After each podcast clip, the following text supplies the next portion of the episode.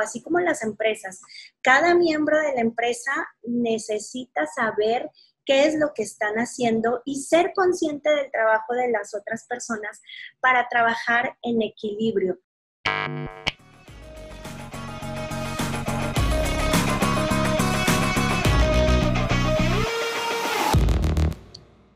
La mejor empresa que tenemos en nuestra vida es nuestra familia. Y son dos temas que me apasiona, lo económico, lo empresarial y todo, y también esta cuestión de la familia. Y quiero unir estos temas eh, de cómo nos puede ayudar todo lo que tiene que ver con las empresas, con los niños, con su crianza, con su educación, con esto que nos vuelve de repente medio locos y se pone medio difícil. A veces descansamos en el trabajo, a veces descansamos y nos relajamos más en, fuera de casa que en casa, pero vamos a ver qué se puede, ah, en qué nos puede apoyar todas estas teorías económicas y cosas que suceden en las empresas que podamos llevar de una forma real y que de verdad nos sirva en nuestra casa. Bueno, como primer punto, a mí me gustaría mencionar el equilibrio de Nash. De Nash, ¿sí? De John Nash el matemático, y el equilibrio de Nash muestra que es la comunicación perfecta. Todos los miembros del equipo conocen lo que tienen que hacer, conocen y saben, y entre, las entre ellos, aparte de conocer muy bien lo que tiene que realizar, también conoce lo del trabajo de la otra persona. Hay veces que nosotros nos ponemos en el drama y entonces este, o llegamos muy cansados de, las, del trabajo, llegamos hartos y todo, y no hemos explicado a nuestros hijos eh, cuáles son nuestras ocupaciones, qué es lo que nos preocupa y todo. No quiero de verdad caer en el drama y decir, híjole, hijo, yo por ti trabajo y soy y digo y pongo. No, simplemente que hacer partícipes de que tu casa eh, todo lo que funcione ahí dentro de tu hogar es del equilibrio de que cada quien haga lo que le, toca hacer. Tú no tienes por qué andar persiguiendo con el látigo a tu hijo si le explicas eh, que, que, si tiende la cama nos va a ir bien a todos, o que recoge su ropa sucia, o que si cada quien lava sus trastes, eh, vamos a tener más tiempo para ver caricaturas, la tele, jugar, etcétera. Explica claramente qué tiene que hacer cada miembro de tu equipo, así como las empresas. Cada miembro de la empresa necesita saber qué es lo que están haciendo y ser consciente del trabajo de las otras personas para trabajar en equilibrio, sin irte al drama de que yo trabajo y tú y mire que la madre, no, a su lenguaje y a su forma. Em, nosotros somos los adultos los que guiamos en esta empresa, nuestros hijos también son nuestros socios, no son ni los colaboradores o en este caso empleados, nada, son, socios que estamos en el mismo barco y que queremos lograr lo mismo, vivir felices y tranquilos. ¿Cuántas veces y muchísimas veces he visto a mamás y papás sufrir la crianza de los hijos? No se trata de eso pero tenemos muchos problemas de comunicación y nos alejamos de lograr ese equilibrio del trabajo y colaboración de todo. Acuérdate, tus hijos son socios indispensables de tu empresa. Llevan menos en la empresa, tú tienes más experiencia, eh, tú ya participaste eh, en tu crianza, tú ya viste que te gustó, que no te gustó, que, que te funcionó. Entonces, con todas esas bases que tú tienes y actuando como adulto, logra el equilibrio de Nash. Dos. Se conoce como riesgo moral. Y aquí me gusta eh, señalar lo que es el, el, riesgo moral y llevarlo a la parte de le cumplo su caprichito, le quito el castigo, se lo doy, este, ¿qué hago cuando mi hijo ya me llenó la, ya, ya, la piedrita ya fue la última que cupo en el vaso y se desbordó de emociones y de gritos y de enojo todo lo que está sucediendo a mi alrededor. Híjole, este, cuando yo dejo de cumplir como papá, que yo digo, oye, este, me acuerdo que una vez me, me sucedió que uno de los chavos, muy niño, iba jugando con la palanca y entonces mi pareja, mi esposo me dice, este, si siguen jugando con la palanca del auto y vamos en camino, dijo, nos vamos a regresar. Y le digo, es que no amenaces, cumple, o sea, regrésate. Y entonces, este, el cumplir lo que estamos queriendo, con lo que queremos amenazar, para ellos se les va quedando, porque la siguiente consecuencia con la que tú amenaces no va a haber helado, no va a haber pizza, no vamos a salir a pasear, no vamos, ta, ta, ta, saben que la vas a cumplir. Y en ese cumplimiento está todo el secreto. Entonces tú no estás poniendo en riesgo tu moralidad. Tu moralidad tiene que estar derechita, es este, derecha y totalmente consciente, que tú estés en la seguridad que lo que estás pidiendo es por el bien de todos y que lo vas a cumplir.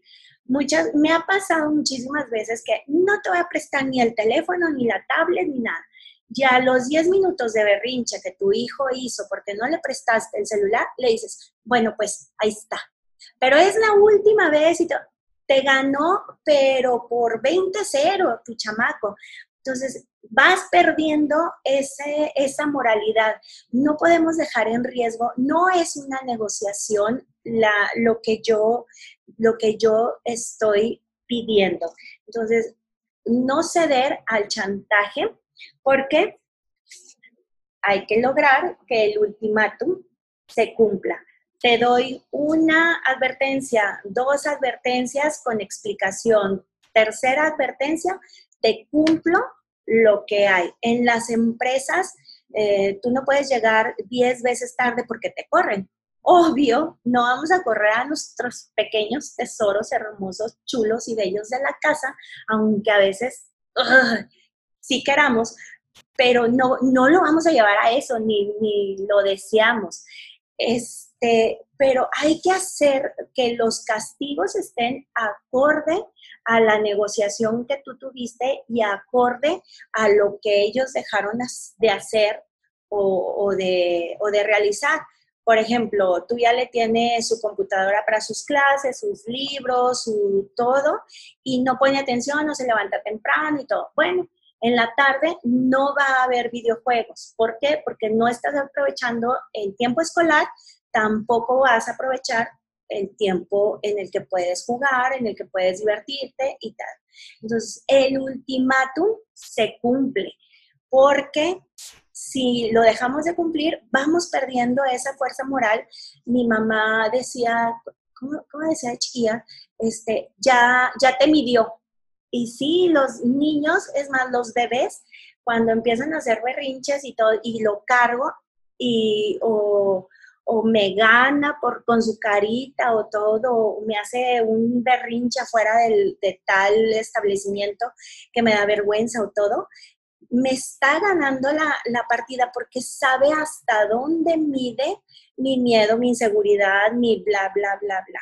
Ellos tienen una lectura impresionante de quiénes somos nosotros. Entonces, demostrémosle con ese amor tremendo que sentimos por ellos, ese amor que, nace desde, desde lo real de nuestro corazón, decirle, lo cumplo porque te va a beneficiar, porque vas a ser este, mejor persona, porque yo confío en que estoy haciendo las cosas bien y te cumplo lo que te estoy prometiendo. También esto me lleva al teorema de Gary Becker. Bueno, esta teoría se conoce como el niño mimado vas a, vas a cumplir sus ultimátums, vas a decirle sí, eh, no, no colaboraste en esto, en esto, en esto, entonces tu consecuencia es eh, que no vas a cenar pizzas en la noche o, o, que el domingo no vamos a salir todos o el día que te toque tu mesada va a estar castigada, etc. Tú cumple lo que prometes, Pero también las recompensas, es el teorema de Gary Becker, el teorema del niño mimado, es que el reconocimiento también se tiene que haber cumplimiento.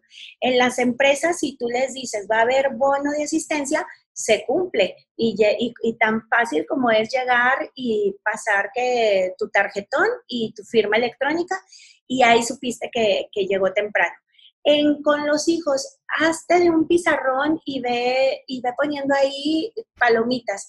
Le dio de comer a la mascota, recogió sus popós, hizo esto, se lavó los dientes o cosas que le signifiquen pues más trabajo. Y en esta teoría del niño mimado también reconoce su esfuerzo y cumple lo que prometes. No tiene que ser digo, no soy de las personas que están muy de acuerdo en que hagas tales cosas y te doy tal, sino eh, date tú como persona, como miembro de esa misma empresa, da, date tú como, como persona. No, vamos a ver una película juntos y comiendo chucherías y haciendo y, comiendo nieve o vamos a, a, hacer juegos de mesa, etcétera.